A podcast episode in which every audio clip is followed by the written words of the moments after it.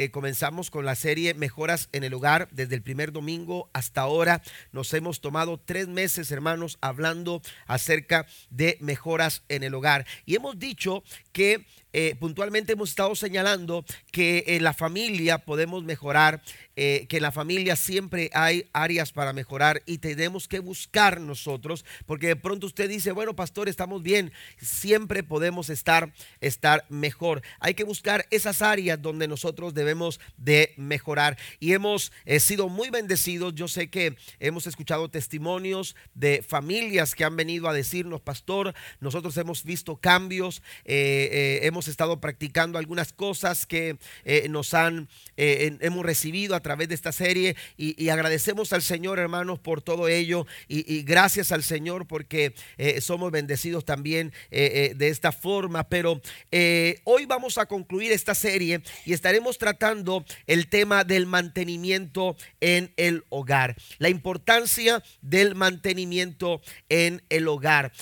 cuando hablamos nosotros de, de una casa nueva, eh, no hay tal cosa, hermanos, de que eh, tengamos nosotros, que una casa se pueda, pueda permanecer, aleluya, si no le damos nosotros mantenimiento. Cuando la casa, por más nueva que usted la reciba, es decir, eh, le, están poniendo las llaves en la mano y le dicen, tu casa está completamente terminada, ya puedes habitarla, ya puedes entrar en ella. Usted entra y ve los colores todos armonizados, usted ve, usted ve todo en su lugar, el espacio, las hermanas se emocionan con la cocina, ¿verdad? Sobre todo el área de trastes, que dice no, wow, aquí voy a disfrutar lavando trastes y, no hay un lugar como ese, no este es mi lugar. Entonces, este, eh, uno se emociona con el garaje, ¿verdad? Con el garaje, eh, eh, con la yarda allá afuera y dice, wow, aquí voy a, voy a, voy a poner este, el barbecue para, para hacer el barbecue y, bueno, tanta cosa, ¿no? Pero no hay tal cosa, hermanos, de que una casa pueda permanecer si no le damos mantenimiento. Si la casa no recibe mantenimiento,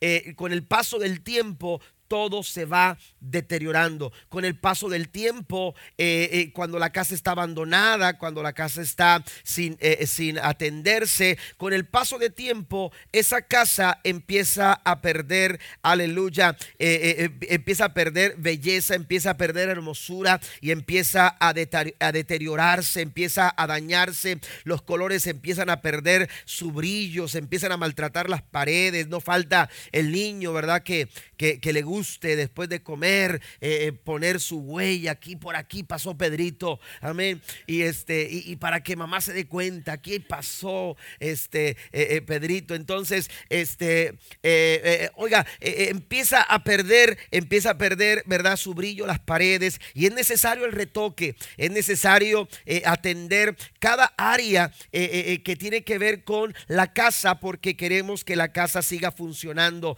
Cuando no se le da mantenimiento la yarda, eh, eh, da lugar, hermanos, no solamente a que se vea eh, este, una yarda alta, sino que también empiezan a brotar algunas, algunas hierbas que uno no quiere que aparezcan. ¿Por qué? Porque no se ve bien una yarda con hierbas, no se ve atendida. Una yarda con hierbas, hermanos, va a producir otros males. el zacate se empieza a secar cuando, cuando no se atiende y empiezan a aparecer manchas, ¿cómo se llama? Como eh, eh, eh, amarillas y uno dice, ¿qué está pasando? Bueno, vamos a ver qué necesita. ¿Necesitamos fertilizante o necesitamos este, eliminar algunos insectos que se están dando ahí en, la, en, la, yarda, aunque usted no lo mire, pero empieza, empiezan a, a hacer su trabajo. ¿Por qué? Porque se le está dando lugar, porque le falta mantenimiento. Fíjese, y el mantenimiento no es complicado. El mantenimiento regularmente no nos toma mucho tiempo. El mantenimiento regularmente, hermano, no es costoso. people Amén. Lo que sale costoso es tener que reparar o cambiar una máquina de aire acondicionado porque usted no se dio el tiempo para cambiar un filtro de aire que no le tomaba mucho tiempo y que no le costaba mucho dinero. Es más, es más costoso tener que reparar una máquina, tener que cambiar una compresora o tener que cambiar la máquina completa. ¿Por qué? Porque no se le dio mantenimiento. Es más costoso después, hermanos, tener que hacer ese tipo de reparaciones por la falta de mantenimiento. Lo mismo sucede con el hogar. En el hogar necesitamos nosotros eh, entender y comprometernos con el mantenimiento. Debemos de darle mantenimiento a nuestra familia. Filipenses capítulo 4, el versículo 9 es Filipenses capítulo 4, versículo 9. Este es nuestro texto central. La nueva traducción viviente dice, no dejen, amén. Vamos a darle mantenimiento a nuestra casa. Vamos a darle mantenimiento a nuestro hogar. Dice Pablo, no dejen de poner en práctica todo lo que aprendieron y recibieron de mí.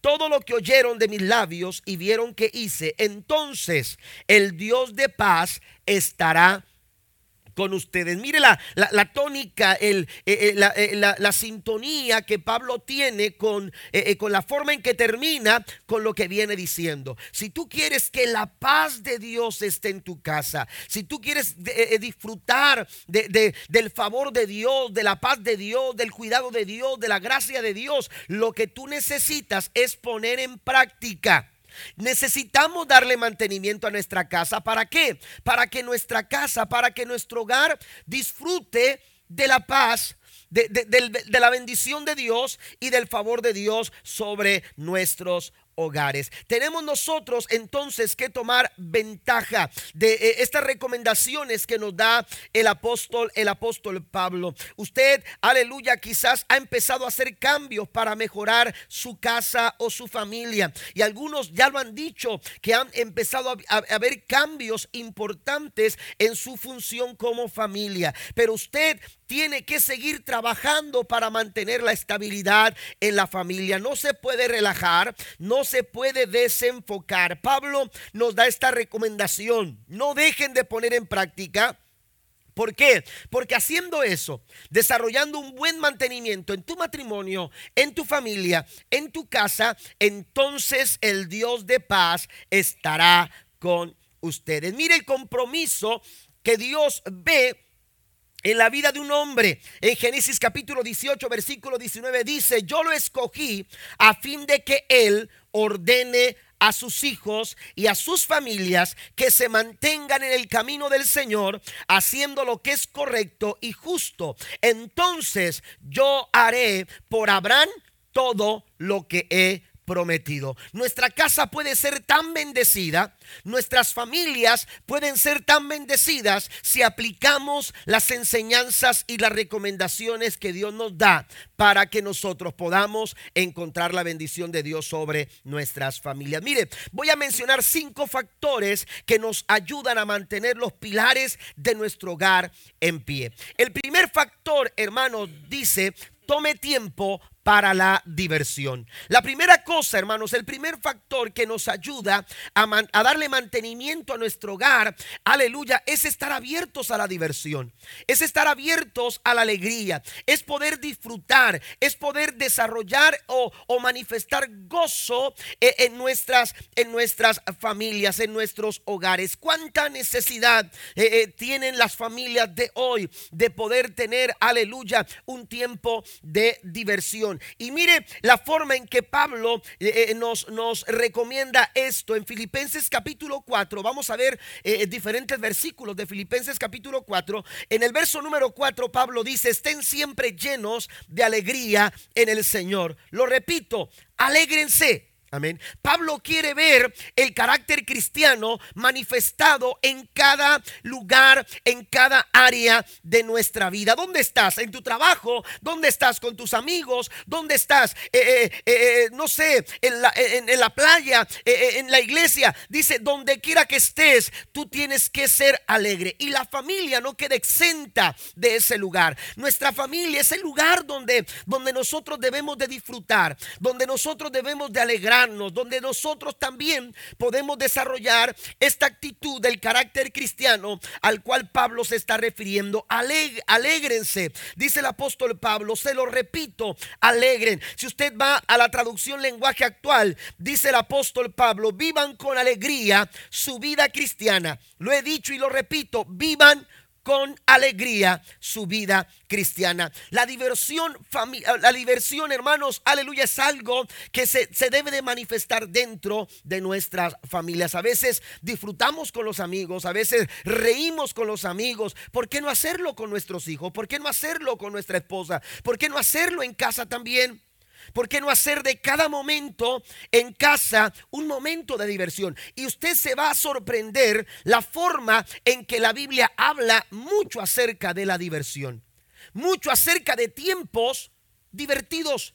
Dios mismo le habló al pueblo a tener días donde no se podía estar tristes. No se podía estar tristes, tenían que alegrarse, tenían que estar, aleluya, alegres, con gozo. Mire, eh, eh, los diferentes psicólogos o, el pensamiento, aleluya, de los, de los eh, psicólogos o consejeros familiares mencionan algunas cosas que contribuye la diversión en la familia. Y una de ellas es que establece lazos familiares. Entre más nosotros pasamos tiempo de diversión, mayores son los lazos familiares que se van, que se van formando. Amén. Que se van formando eh, a través de tiempos como estos. También se menciona que es una, una buena forma de poder enseñar a nuestros hijos para que comprendan principios importantes. La diversión no está peleada con la enseñanza. Y si usted, aleluya, pasa tiempo de diversión, usted puede valerse de esos momentos divertidos para poder enseñar a sus hijos, para poder enseñar eh, a, su familia. Amén. A menudo nosotros eh, lo, lo hacemos con nuestros hijos. Eh, a través de un tiempo divertido eh, eh, nos, nos, nos comunicamos con ellos y abrimos oportunidades para aprender. Aprenden ellos y aprendemos también nosotros como padres, porque nunca dejamos de aprender. Y lo más interesante de esto es que podemos aprender divertidamente.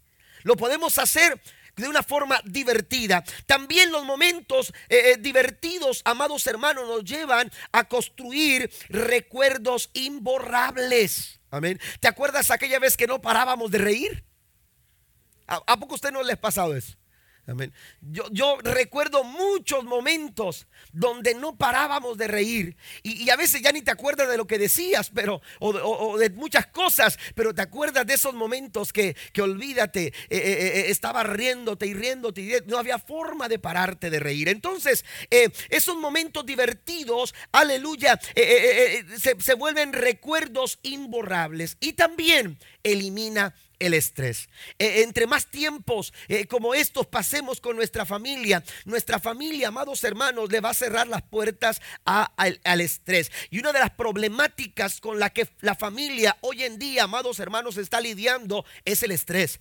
El estrés del trabajo, el estrés de la escuela, el estrés de las presiones económicas, el estrés de tantas, tantas cosas, hermanos, eh, a las que la familia se enfrenta. Bueno, ¿por qué no empezar a darle mantenimiento? A nuestro hogar a través de momentos o tiempos de diversión. No le da un aplauso al Señor esta mañana.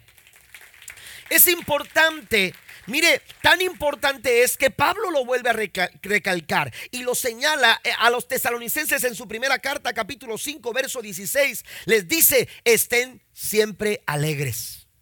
Amén. Siempre alegres.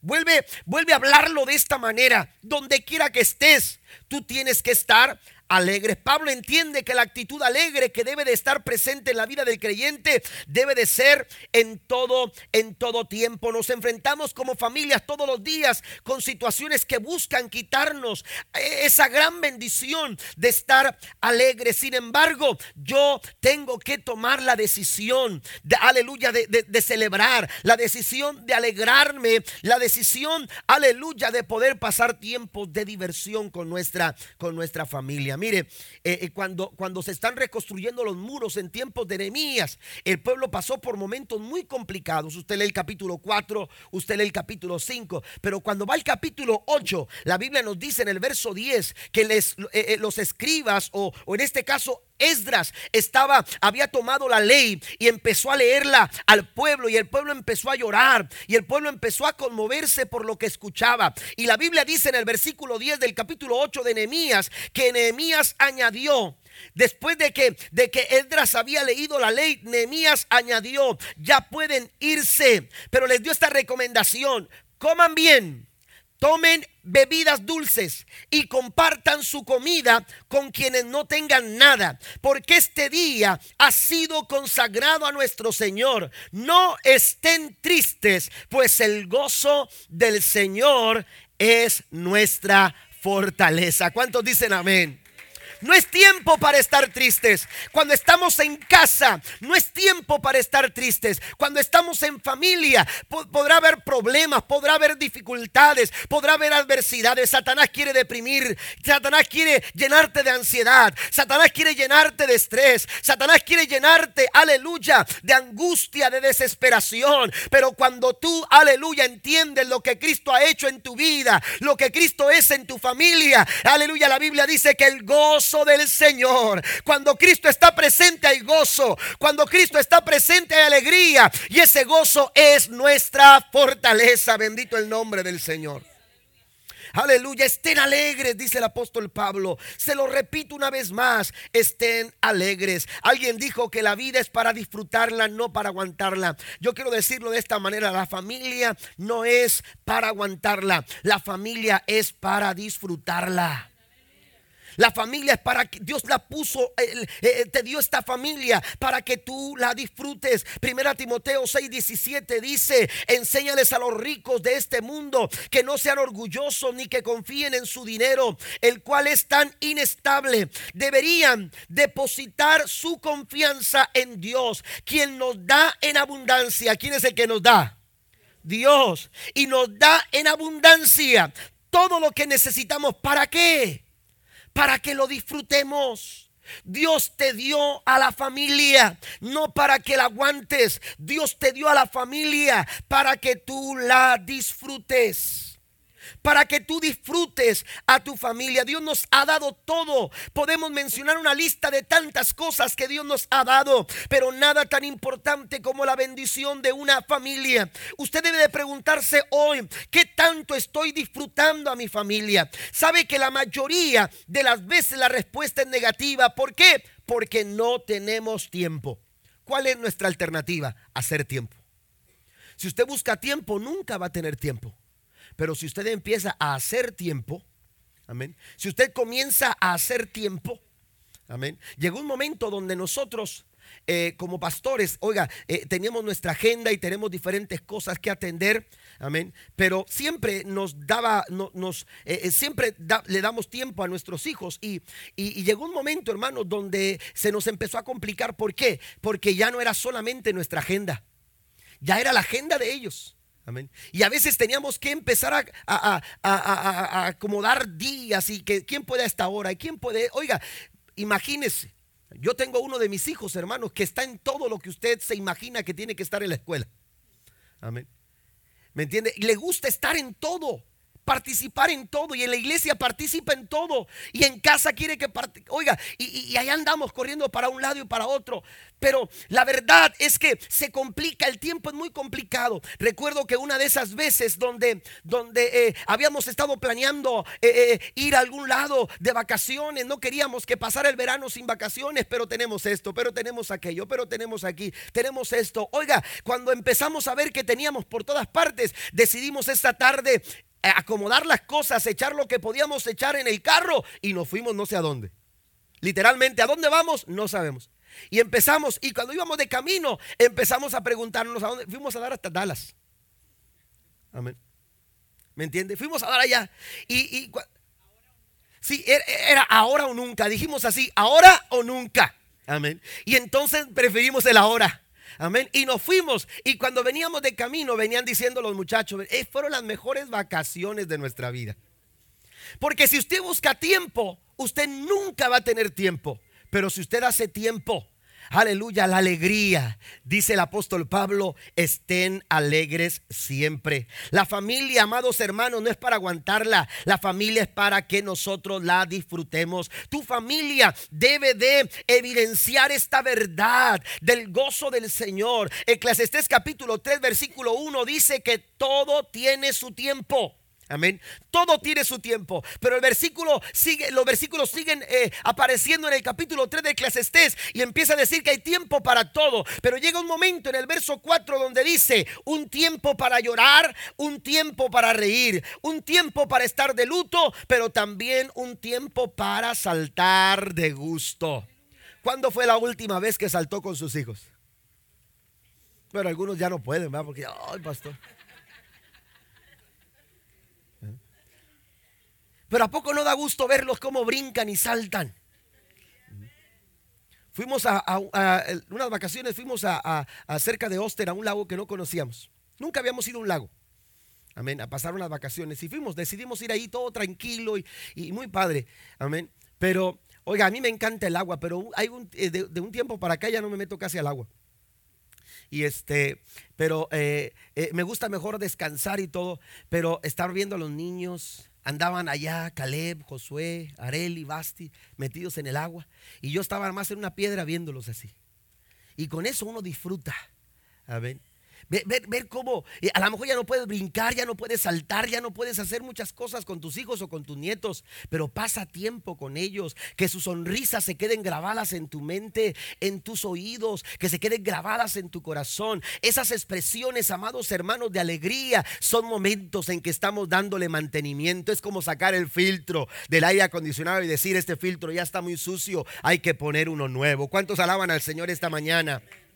Necesitamos tiempo de diversión. Colosenses 3:21 nos anima, hermanos, aleluya, a, incorporar estos momentos a nuestros hijos, aun cuando quizás ellos, ellos tienen que ser disciplinados. Pero cuando lo hagas, no lo hagas a fin de que tu hijo sea provocado a ira, sea provocado a rebeldía, sea provocado, aleluya, al desánimo. Hazlo de tal forma que tú lo puedas inspirar, que tú lo puedas motivar. Y eso nos ayuda en los tiempos de diversión. Un tiempo de diversión hermanos, mire, las palabras que Pablo utiliza en Colosenses 3:21, eh, cuando se refiere al desánimo, cuando se refiere a volver, a que no se vuelvan infelices nuestros hijos, a que no se depriman, está utilizando una palabra griega que significa literalmente dejar de soplar el viento sobre las velas de un barco. Cuando nuestros hijos empiezan a perder, aleluya, eh, eh, de vista, aleluya, el, ánimo y empiezan a desanimarse y empiezan a deprimirse o, o empiezan a vivir una vida de infelicidad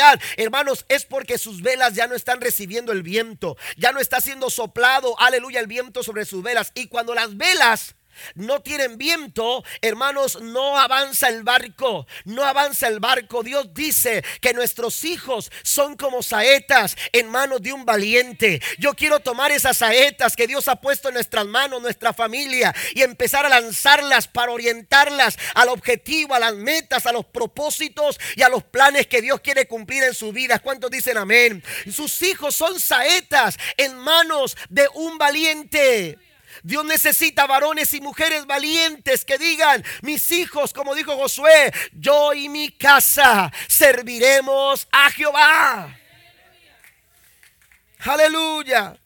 Pero necesitamos, hermanos, pasar tiempo, un tiempo de diversión. Amén. Pasar tiempo de diversión. Ed Cole dice la importancia que tiene la familia para usted puede ser medida por el tiempo que usted pasa con ellos. Mateo capítulo 7 dice que donde está tu tesoro, ahí estará tu corazón. El amor se traduce en tiempo. Amén. Eh, les preguntamos a las niñas, cumplen en el mes de julio, las dos son por algunos días de separados, y les preguntamos qué quieren hacer, dónde quieren ir, que quieren algún regalo. Y oiga, yo no, yo no sabía que eran amantes del béisbol, mis dos hijas y yo puedo ver cualquier cosa menos el béisbol. Y con el perdón de los beisbolistas que hay aquí, los que me estén escuchando por ahí por la internet, pero se me hace el, equipo, se me hace el, como el deporte más aburrido. Amén. Yo sé que algunos dijeron, es que usted no conoce, pastor. Amén. Pero bueno, entonces este, resulta que, les digo, les digo, ah, ¿qué, quieren hacer? ¿Qué, les gustaría de regalo? Y entonces dijeron, eh, todavía era, era, faltaban unos, unos cuantos meses y me dice, me dice las niñas, yo no sabía que ellas estaban, estaban eh, viendo este, una, eh, la oportunidad de ir a un juego de béisbol cuando los Yankees vinieran a jugar con los Rangers de Texas. ¿Te acuerdas? Y entonces dice Basti, creo que fue la que se animó y me dijo, me dijo, papá, dice, nosotros quisiéramos algún día ver a los Yankees jugar contra los Rangers de Texas. Y yo dije, ¿qué? Tómate América, Chivas, pero Rangers contra Yankees, por favor, ¿qué es eso? ¿A qué juegan? ¿Cómo? ¿Es divertido eso? Eh, pero para ellas era muy importante. Amén.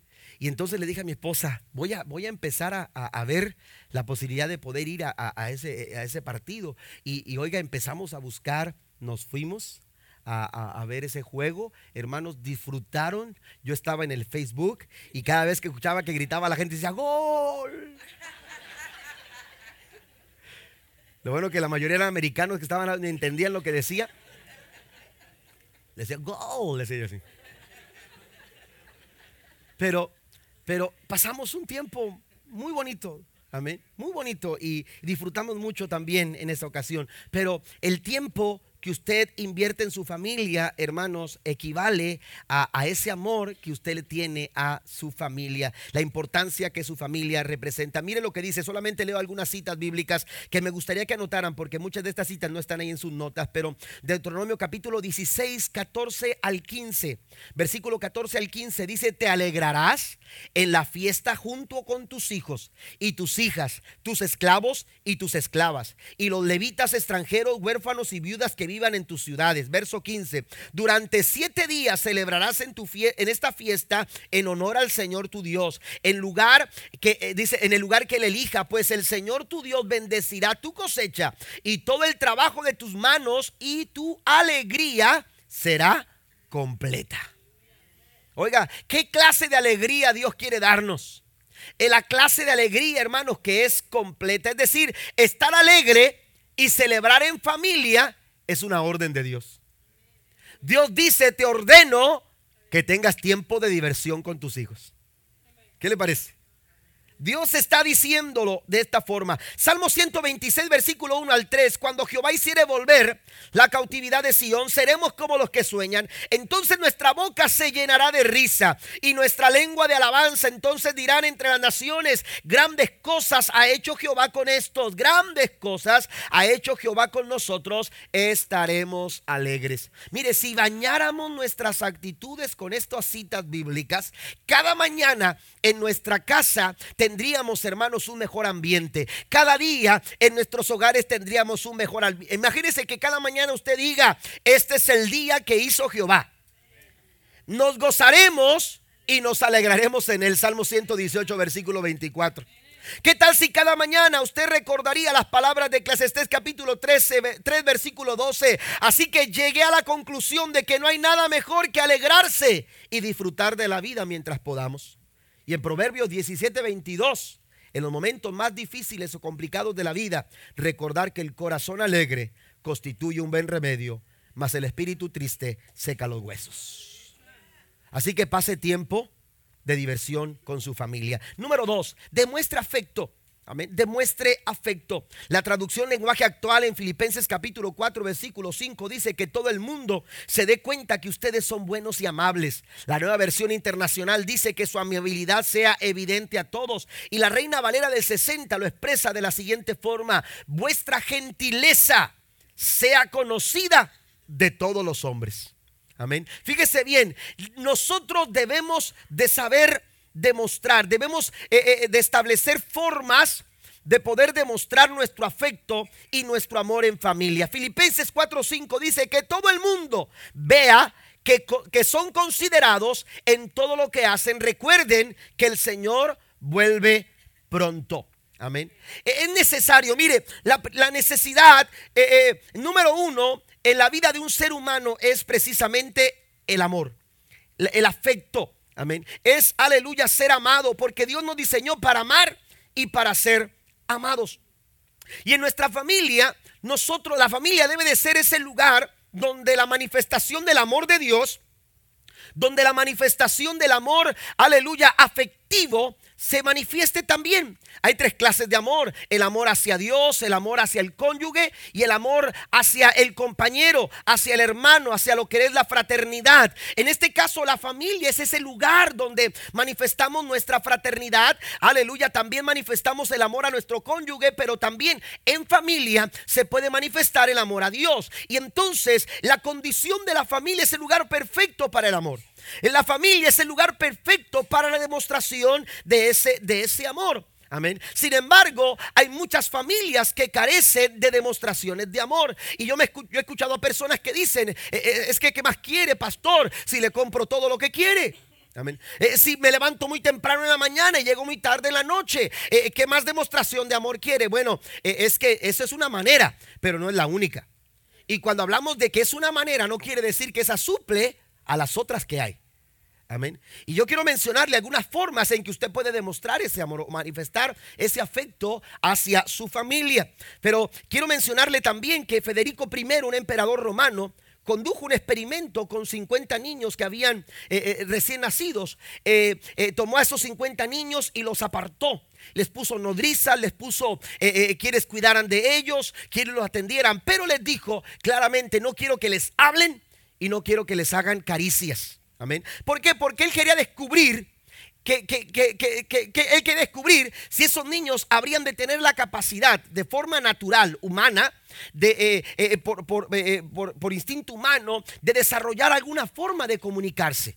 Él quería realizar este experimento. Amén. Y les dijo, no quiero que les den afecto, no quiero que les digan ni que ellos escuchen ninguna palabra de sus labios, porque yo, yo quiero que ellos, ellos manifiesten un lenguaje propio. Amén. Eh, en aquellos tiempos eh, eh, se, creía que el lenguaje natural del ser humano, cuando el hombre nacía, se creía que el natural, el, lenguaje humano, aleluya, era el lenguaje natural del ser humano era el hebreo. Y entonces ellos pensaban que posiblemente los niños hablarían este idioma. Sin embargo, empezó a pasar el tiempo con este experimento y lo único que empezaron a descubrir que los niños empezaban a manifestar tristeza de pronto empezaron, aleluya, a, dejar de comer y después empezaron a morir uno por uno porque perdieron la esperanza de vivir. Amén.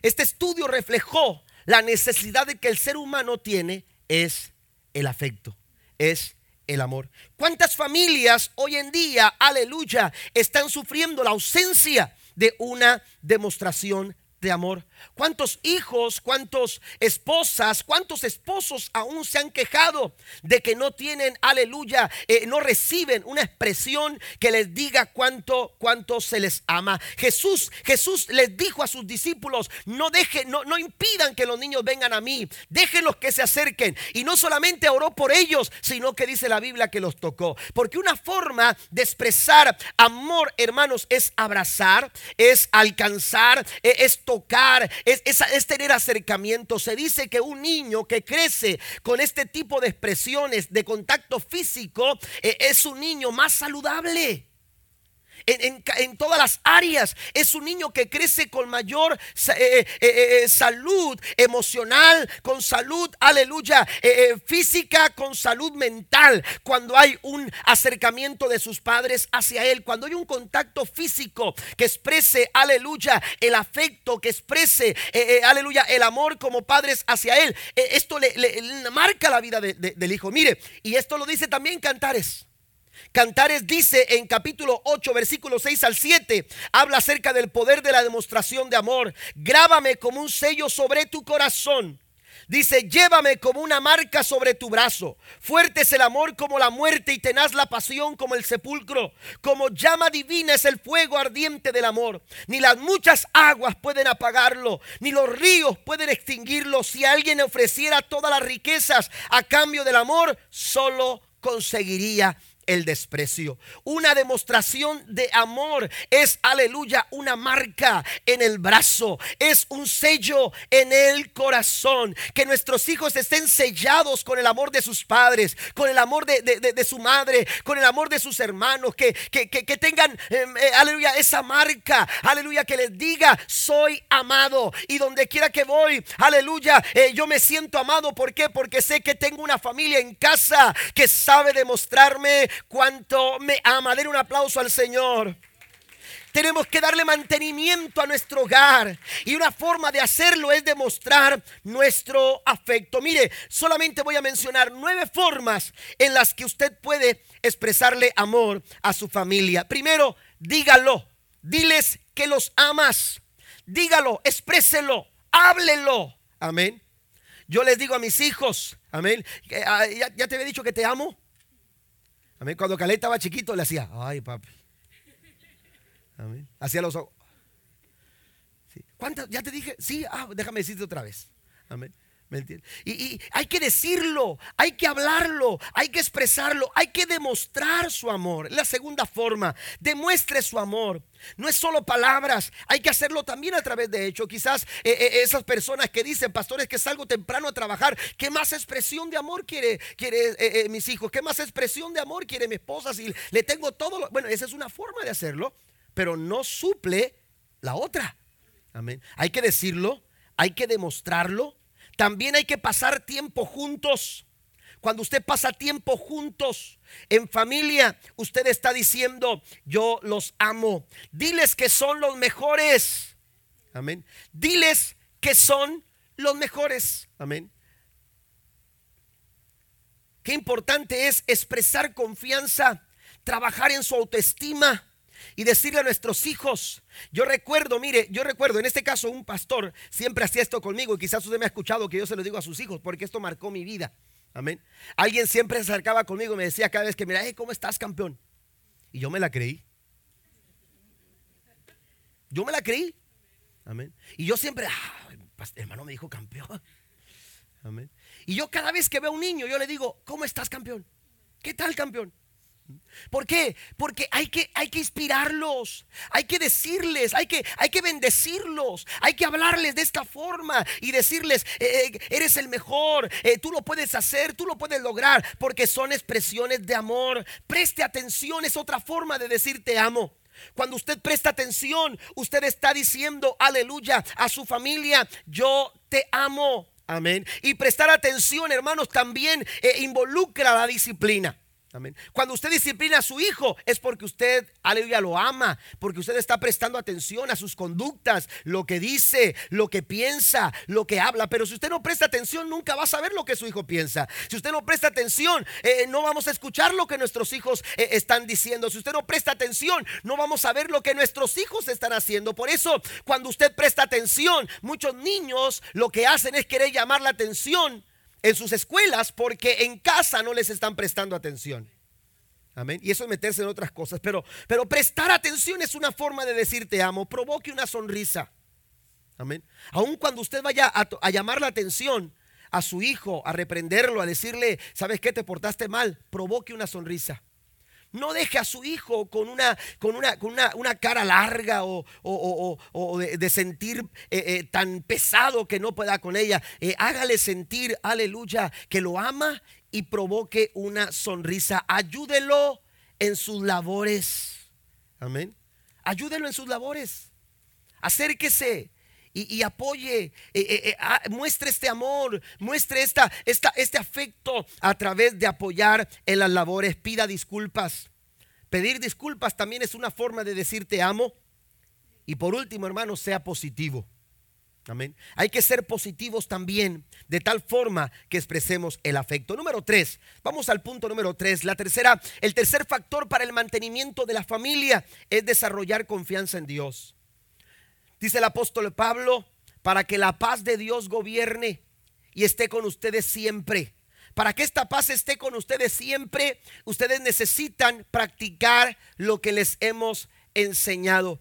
Los factores que, estamos refiriéndonos, hermanos, nos ayudan, contribuyen para poder disfrutar en casa de la paz que viene del Señor. Filipenses 4, 6, aleluya. Y nos dice el apóstol Pablo, no se preocupen por nada, en cambio, oren por todo. Díganle a Dios lo que necesitan y denle gracias por todo lo que Él ha hecho. Cuánto bien le hace a nuestras familias el desarrollo de nuestra confianza en el Señor. Es impresionante ver cómo hoy en día, hermanos, eh, nos encontramos a muchos niños creciendo sin entender lo que es la confianza en el Señor. ¿Por qué? Porque en casa hay confianza en sus recursos, hay confianza en su posición económica, hay confianza en sus bienes materiales, hay confianza en sus habilidades, hay confianza en sus propias, aleluya, en sus propias alternativas o oportunidades, aleluya, pero les falta la confianza en el Señor, porque sabe que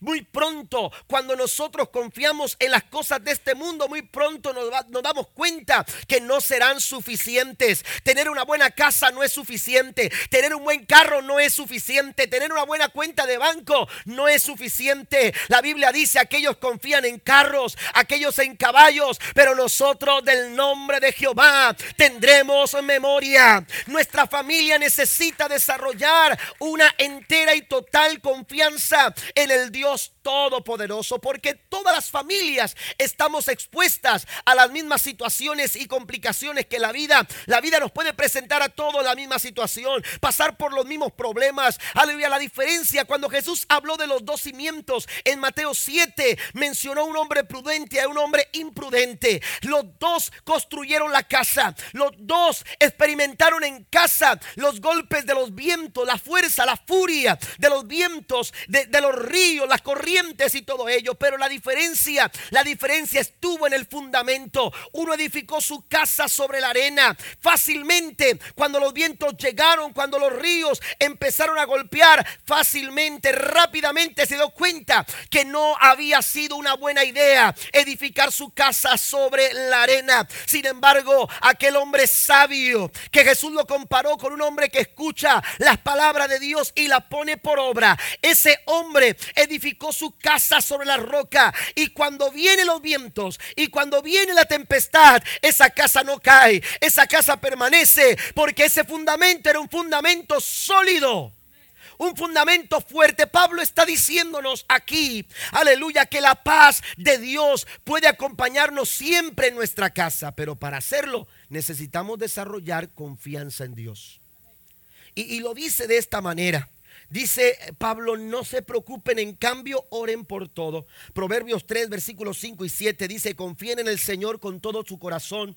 No dependa de tu propio entendimiento. Busca su voluntad en todo lo que hagas y Él mostrará cuál camino tomar. No te dejes impresionar por tu propia sabiduría. En cambio, teme al Señor y aléjate del el mal. Cuando tú pones tu confianza en el Señor, la confianza en Dios te brinda seguridad tu familia, tu casa. La Biblia dice, hablando el salmista, los que confían en Jehová son como el monte de Sión, que no se mueve, sino que permanece para siempre. Así como Jerusalén tiene montes alrededor de ella, así está Jehová alrededor de tu familia, de mi familia, cuando confiamos en Él. Vamos a confiar, vamos a desarrollar, vamos a inspirar el corazón de nuestros hijos a depositar su confianza en el Señor. El Salmo 9, versículo 10 dice, los que, no los que conocen tu nombre confían en ti, porque tú, oh Señor, no abandonas a los que te buscan. Los que confían en ti, los que, los que conocen tu nombre, que nuestra casa conozca el nombre del Señor, que nuestra casa pronuncie el nombre del Señor, que nuestra casa, aleluya, eh, eh, hable el nombre del Señor, que en casa se hable el nombre del Señor, pero no solamente eso, que nuestra casa sepa el poder del nombre de nuestro Señor, bendito su nombre para siempre. El poder del nombre de Cristo, que se pronuncie, que se hable, que se diga, porque en ello, aleluya, ellos, ellos verán la gloria del Señor. No abandonarás a los que te buscan. Inspire a sus hijos a confiar en el Señor. Amén. Mire, algo que nos dice eh, eh, si estamos confiando en el Señor es responder a la pregunta, cuando los problemas vienen, ¿te preocupas? O tomas tiempo para orar? La respuesta que tú tengas te va a decir si confías o no estás confiando en el Señor. Eso es lo que Pablo está diciendo. Hay quienes se preocupan cuando vienen los problemas y hay quienes oran. Pablo dice, no se preocupen, en cambio, oren, porque el que ora es aquel que confía. Usted no puede orar como debe si no está confiando. Si usted no está confiando en el Señor, usted no va a poder hacer la oración, aleluya, como usted debe de hacerlo. Proverbios 14, 26 dice, en el temor de Jehová está la fuerte confianza y esperanza tendrán sus hijos. Nuestros hijos tendrán esperanza porque estamos nosotros desarrollando confianza. Número cuatro, número cuatro, procure la pureza. Amén. Procure la pureza. Dice el apóstol Pablo, y ahora, amados hermanos, una cosa más para terminar. Concéntrense en todo lo que es verdadero, todo lo honorable, todo lo justo, todo lo puro, todo lo bello, todo lo admirable. Piensen en cosas excelentes y dignas de alabanza. Mire, nuestra casa necesita limpieza. Amén. ¿Cuántos limpiaron su casa eh, el mes pasado? Claro que sí. Hace tres semanas, claro que sí. Hace, hace dos semanas. ¿Cuántos piensan limpiar la casa esta semana? ¿Mm? Ah, yo me acordaba que tenía que hacer algo, dijo alguien, ¿no? Gracias, pastor. Amén. Pero, pero eh, la casa necesita ser limpiada. Amén. En casa necesitamos limpiar. Hay limpieza que se necesita en casa. Por ejemplo, hay que sacar la basura. Amén. Porque si la basura no se saca, hermanos, produce mal olor, es desagradable y se pudre. Amén. Entonces es necesaria sacar la basura. Es necesario que nosotros entendamos, hermanos, que hay cosas en nuestra casa que pueden estar perjudicando el bienestar familiar. Amén. Y, hay situaciones, aleluya, que son como la basura. Amén. Hay palabras que son como la basura. Amén. Hay actitudes que son como la basura. Amén. Hay conductas que son como la basura. Y entonces nosotros necesitamos evaluar qué son aquellas cosas que son basura, que están en casa y que ya no pueden estar porque están empezando a oler mal. Amén. Porque es desagradable. ¿Por qué? Porque eh, está empezando eh, a, dar un aspecto eh, mal de lo que nosotros pensábamos de nuestro hogar. Amén. Entonces, ¿cuál es la recomendación? Sacar la basura. Amén. Es tiempo de sacar la basura. Y es lo que Pablo está diciendo. Amén. Los pensamientos tienen que ser limpios, puros, agradables delante del Señor. ¿Por qué? Porque ahí parten nuestras acciones. De acuerdo a nuestro pensamiento es como nosotros actuamos.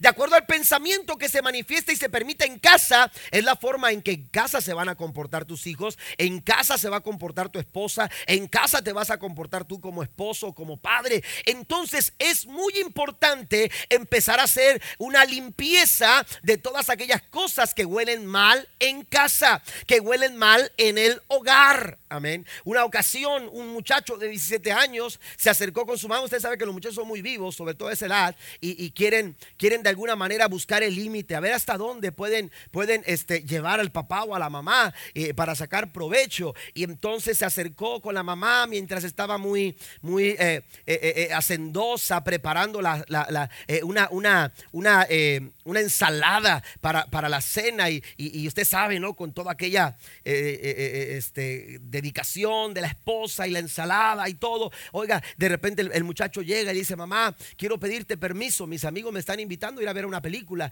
Y entonces eh, la mamá siguió trabajando y le dijo, bueno, ¿y, quiénes son esos muchachos? Son unos amigos, mira que es fulano. Ah, oh, sí, eh, eh, ya ha venido aquí a la casa y todo, vamos a ir a ver una película. Este, ¿cómo ves? ¿Me das, me das chance de ir? quiero ir, mamá, es una buena película y todo eso. Y la mamá, el muchacho tratando de evitar que la mamá hiciera la pregunta oportuna. Amén. La pregunta, ¿verdad? Este, eh, eh, eh, sabia de la madre, ¿no? Y entonces le dice la mamá, y bueno, ¿y qué clasificación es la película? Amén. Y de repente cuando le preguntan eso al muchacho se queda, es clasificación. Y, y, empezó a querer, usted sabe, ¿no? Digo, dime qué clasificación es, porque si no me dices qué clasificación es, no vas. Amén. Y entonces resulta que, el muchacho le dice, bueno mamá, es que mira, el título es este, pero, y le han puesto esa clasificación porque, ¿cuál clasificación es? Amén. Bueno, lo que pasa es que no, porque dice esto, porque dicen que aparece esto, pero no es nada, no, de eso no sé. Dime qué clasificación es. Hasta que le dijo, es clasificación R. pero es, cualquier cosita, mamá, lo que aparece es cualquier cosita que dice. Y, la mamá le siguió, eh, oiga, que, saca la ensalada y que le sirve su plato y el muchacho muy animado para comerse la ensalada. Usted sabe eh, eh, cómo le gustan los vegetales a los muchachos. Y, ay, qué bueno que hiciste la ensalada y todo. Y, resulta que, que, cuando, cuando el muchacho quería distraer un poco a la mamá y entonces el muchacho empieza a revolver la ensalada con el, con el, aderezo y entonces la, mamá le, este, toma una poquita de basura y se la empieza a revolver en la ensalada. Amén. Y entonces el muchacho cuando ve que, que tomó un poquito de basura, la mamá y se lo echó en la ensalada, dijo, mamá, ¿qué estás haciendo? Es mi ensalada, ¿por qué le estás poniendo basura? Y le dijo, bueno, es que es poquita. A ti no te importa lo poquito. ¿A qué te puede afectar lo poquito? Cómete la ensalada. Dijo, mamá, ¿cómo va a comer esa ensalada? Y el muchacho entendió, amén, que un poco de levadura leuda toda la masa. Un aplauso al Señor. Amén. Un poquito puede dañar. Un poquito nos puede robar la bendición. Un poquito.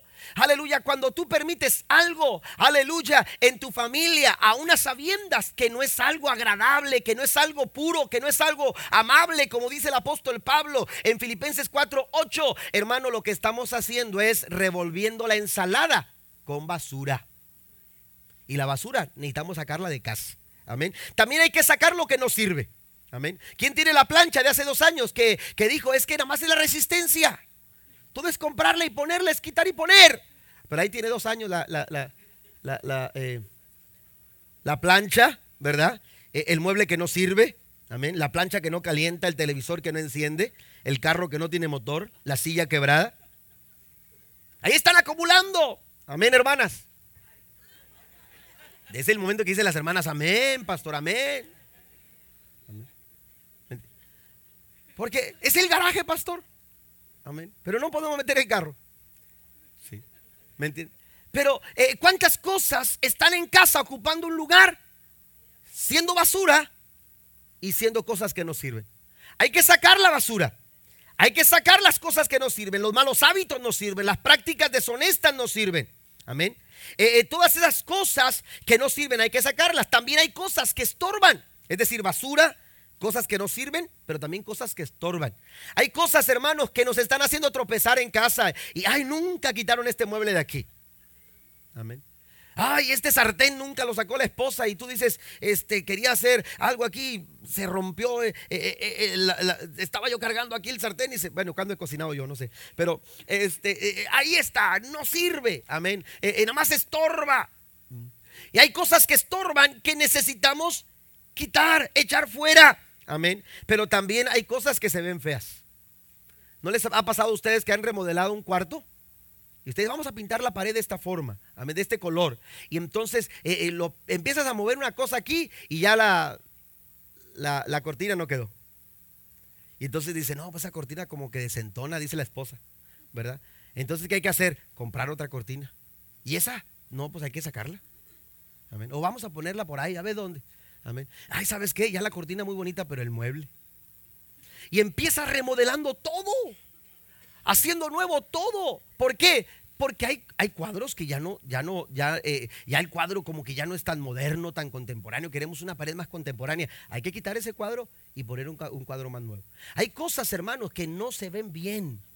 Hay conductas que no se ven bien. Hay formas, hemos hablado de, resolución de conflictos o solución de conflictos, el manejo de conflictos. Eh, hay formas que no se ven bien a la hora de atender un problema. No es que ignores el problema, pero es la forma en que tú estás atendiendo el problema. Esas formas, esas maneras, se puede usted, usted puede decir lo mismo, pero de otra manera. Las cosas feas se tienen que salir de casa. ¿Por qué? Porque dice Primera Tesalonicenses capítulo 4 verso 7, ya voy a terminar. Dios nos ha llamado a vivir vidas santas, no impuras. Dios quiere familias santas, Dios quiere familias puras, Dios quiere familias que amen la paz, que sigan la paz y la santidad, sin la cual nadie verá al Señor.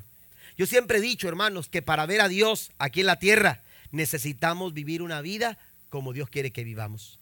Porque si tú vives una vida agradable de los ojos de Dios, Dios le dijo a Josué, prepara al pueblo que se santifique hoy porque mañana yo haré grandes cosas con ustedes. Tu casa necesita santificarse hoy, porque mañana Dios quiere hacer grandes cosas con tus hijos. Porque mañana Dios quiere hacer grandes cosas con tu... ¿Cuántos los creen en esta mañana? Dios quiere hacer grandes cosas contigo, pero necesitamos santificarnos hoy. Y por último, por último, cultive el contentamiento. Cultive el contentamiento. No que haya pasado necesidad alguna vez porque ha aprendido a estar contento. Dice el apóstol Pablo como con, con lo que tengo. Amén. El apóstol Pablo nos recomienda el contentamiento Amén. Nos recomienda el contentamiento como una forma de procurar hacer aquellas cosas que se han aprendido, las cuales dan como resultado la paz de Dios la cual estará con nosotros siempre. Si queremos que nuestra familia disfrute de la paz de Dios, tendremos que desarrollar, hermanos, corazones contentos, contentamiento en el corazón de nuestra familia. Y vaya que Pablo, aleluya, eh, eh, se refiere a esto, hermanos, de una forma muy personal. Aún cuando él está pasando momentos muy complicados. La, carta de, de los filipenses o a los filipenses, hermanos, es conocido como el libro más feliz de la Biblia. Amén. El libro más feliz de la Biblia es Filipenses. Si usted lee e, esa, esa forma en que Pablo escribe parecía que estaba, hermanos, en Cancún. Sí, porque yo, pastor, para estar feliz tengo que estar en Cancún. Sí, ahorita estoy triste, pero mi esposo me dijo que en agosto nos íbamos a Cancún. Voy a ser muy feliz cuando esté en Cancún. Así es, mucha gente piensa así.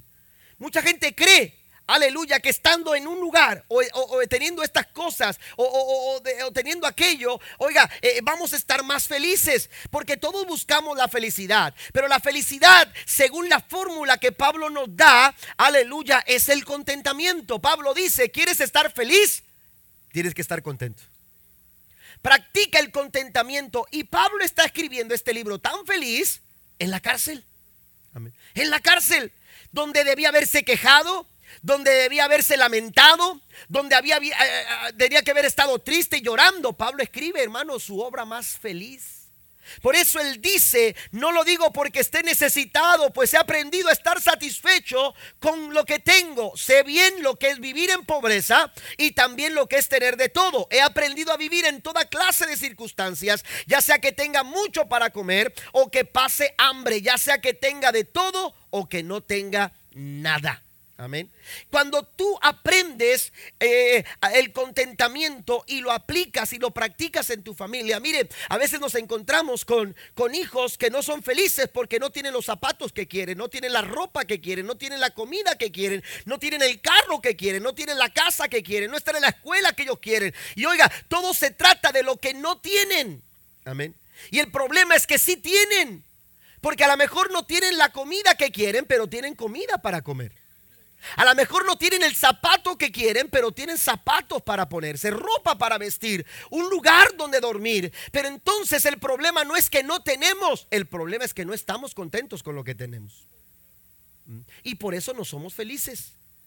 Y por eso, por eso hay tristeza y por eso hay infelicidad. ¿Por qué? Porque estamos queriendo ser felices con lo que no tenemos y estamos dejando de disfrutar lo que, lo que, lo que ahora, ahora nosotros, nosotros tenemos. Mira, el contentamiento. Pablo aprendió a contentarse cualquiera que fue a su situación. Cuando la familia tiene por el hábito el contentamiento, no cabe duda que ellos van a lograr una felicidad perdurable. El contentamiento tiene el poder de eliminar muchas cosas negativas que en muchas ocasiones son causa del fracaso de la familia. Si usted va a la definición del contentamiento en la perspectiva bíblica, según el diccionario de Holman Bible dice una satisfacción interior. Contentamiento es una satisfacción interior que no exige cambios en circunstancias externas.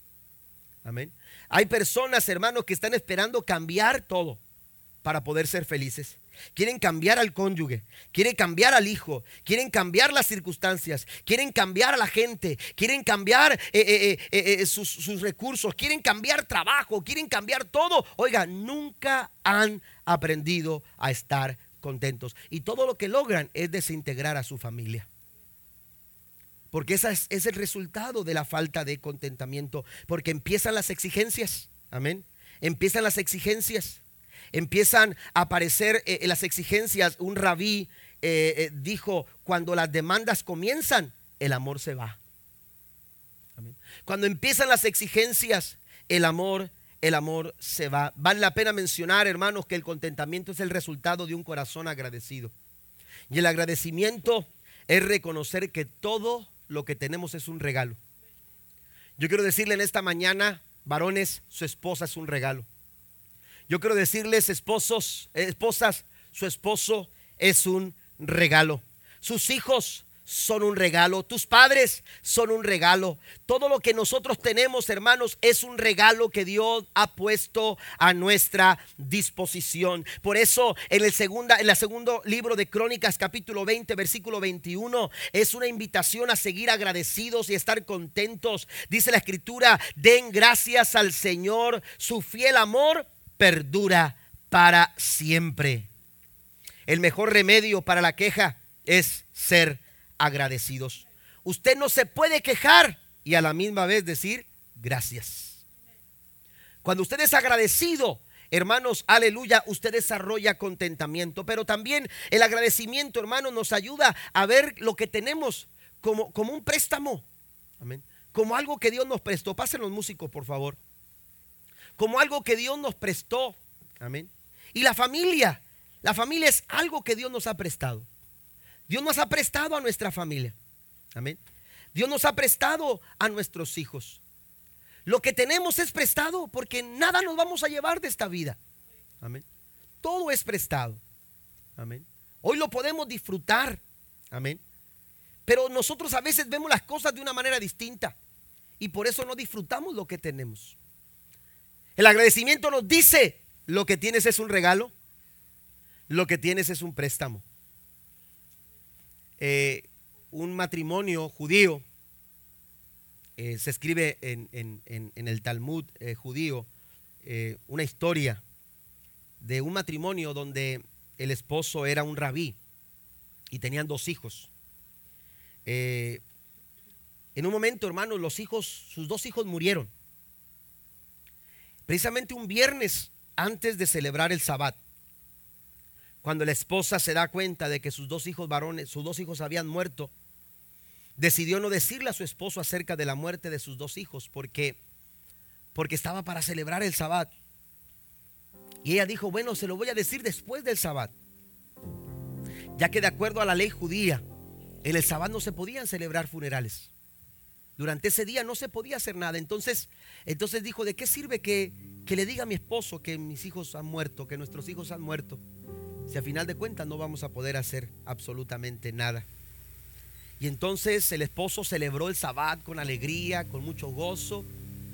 Y cuando el sabbat termina, la esposa se acerca a él y le dice, cuando, cuando el sabbat terminó, le dice, ¿cuál debe de ser la apropiada actitud de una persona a quien se le ha prestado dos joyas valiosas? Y el propietario de las joyas ha venido para que se las devuelva. Y el esposo se quedó pensando en la pregunta y le dijo, bueno, esa persona necesita regresar las joyas al propietario. Y en ese momento la esposa tomó las manos de su esposo y le dijo, quiero que vengas.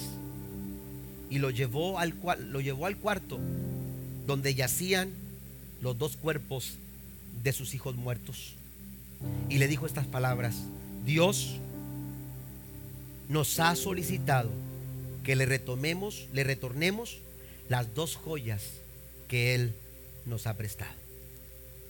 Y esta lección, hermanos, nos enseña que la actitud de agradecimiento por lo que Dios ha puesto en nuestras manos nos hace sentir, aún a pesar del dolor, aún a pesar de, del, dolor que pudiera ocasionar, hermanos, el hecho de, tener pérdida, nos da la, la oportunidad de decir gracias.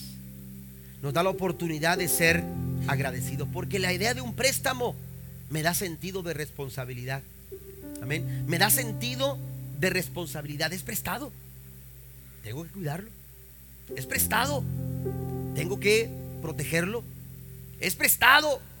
Así que tengo que atenderlo. el sentido de, de préstamo, hermano, nos permite disfrutar al máximo lo que tenemos antes de que nos lo pidan. Cuando usted sabe que su familia es prestada, usted dice, voy a disfrutarla. Voy a invertir tiempo. Voy a, voy a, voy a poner todo mi corazón. Porque un día, un día me lo pedirán de vuelta. Me hace ser agradecido con el propietario, que en este caso es Dios. Me hace ser sensible, pero también me libera de todas las exigencias. Si juzgas tienes pocos bienes para agradecer a Dios, agradecele al menos los muchos males que no tienes en tu vida. Qué importante es que nosotros, hermanos, desarrollemos agradecimiento, porque a través de un corazón agradecido, nuestra familia tendrá el contentamiento para decirle al Señor, Señor, gracias. ¿Por qué no se pone de pie en el nombre del Señor en esta hora? Termino, termino uh, mencionando las palabras de Jesús en Lucas capítulo 12, versículo 15. Luego miró Jesús a los que estaban allí y les dijo, no vivan siempre con el deseo de tener más y más. No por ser dueños de muchas cosas se vive una vida larga y feliz. Cinco factores, cinco factores que le dan mantenimiento a tu casa. Cinco factores que le dan el mantenimiento oportuno a nuestras familias y a nuestro hogar. Quizás haya familias aquí que necesitan empezar a, a, checar esos factores. Quizás, así como en una máquina de aire acondicionado, hay que quitar un filtro para poner uno nuevo. Amén.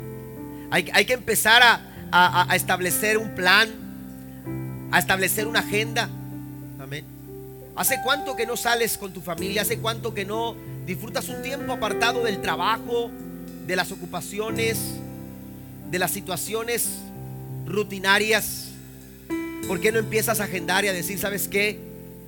Vamos a procurar tales días, a tales horas, vamos a hacer un tiempo para estar en familia y disfrutar a nuestros hijos, a disfrutarnos como, como, como familia.